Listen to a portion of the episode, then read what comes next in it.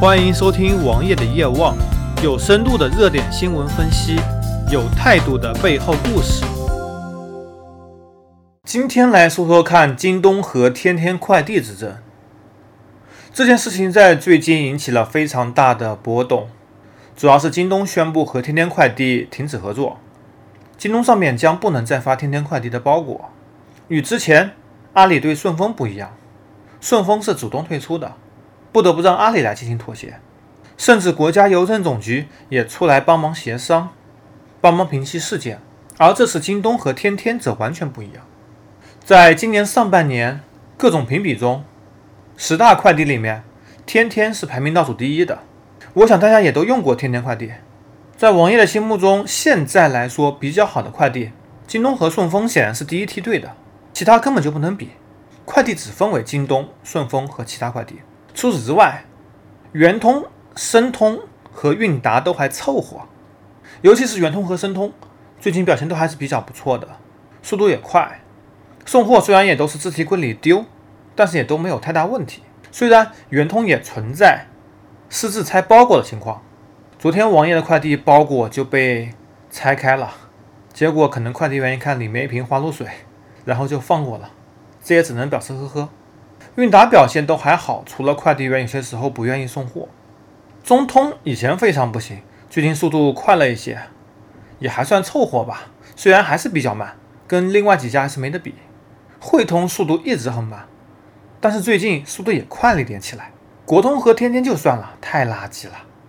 全峰也是，完全不能用啊，还不如什么小快递优速、快捷，人家速度至少还过得去。另外一家非常垃圾的就是宅急送。垃圾的一塌糊涂，倒是 EMS 最近有了惊人的表现，甚至邮政小包速度都快了很多。而在包装的损坏程度上来看，顺丰做的是最好的，连京东都不行。那么这次京东关闭天天快递，表面上是说你的质量倒数第一，末位淘汰嘛，这也是很正常。当然，天天快递的服务质量的确不怎么样，但是其实更大的目的还是一盘棋，顺丰与阿里之争。是一个大数据的问题，顺丰是否愿意把自己的大数据跟阿里共享？顺丰也想要大数据来做自己其他的事情。这次京东和天天也是一个数据的问题。虽然京东上第三方发天天快递很少，但是天天快递毕竟被苏宁收购了，而苏宁又是阿里系的重要棋子之一，也是京东一直以来的竞争对手。之前京东就开始选择叫停支付宝登录，接着停止支付宝付款。显然也是数据之争的一个重要表现，而京东现在完全有能力自成一派，因为它也有靠山，腾讯这座大山，背靠腾讯这座大山，京东真的吃喝不愁。其实关键并不在此，其实你以为王爷说到这里就完了吗？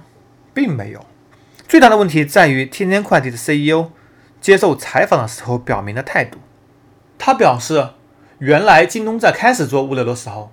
在国家邮政局百万件投诉评比中，京东是最差一个。好吧，任何公司都有个开始阶段，而且开始是什么时候？快十年了吧？他说最近在北京开会，第一次有京东坐席，因为快递正式的牌照，京东也是最近不久才拿到。他还表示，京东和顺丰相提并论，刘强东会不会感到脸红？其实，京东快递无论是速度，效率、服务都在顺丰之上，只不过包装没有顺丰那么好。为什么要感到脸红呢？你自己在说出这个话的时候，你自己会不会感到脸红？还说京东快递体量跟传统快递是没法比的，为什么没法比？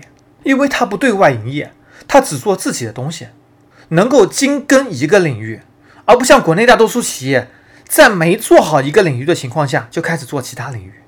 什么都做，结果什么都做不好。而且京东是做自营快递的，快递的金额、整个订单量无法统计，也不需要公开。你天天则不一样，弄到最后，你在互联网上做个调查，支持京东的多还是支持天天的多？绝对一边倒，甚至一边倒程度能比之前周立波吸毒更夸张。搜索同名微信公众号，关注我。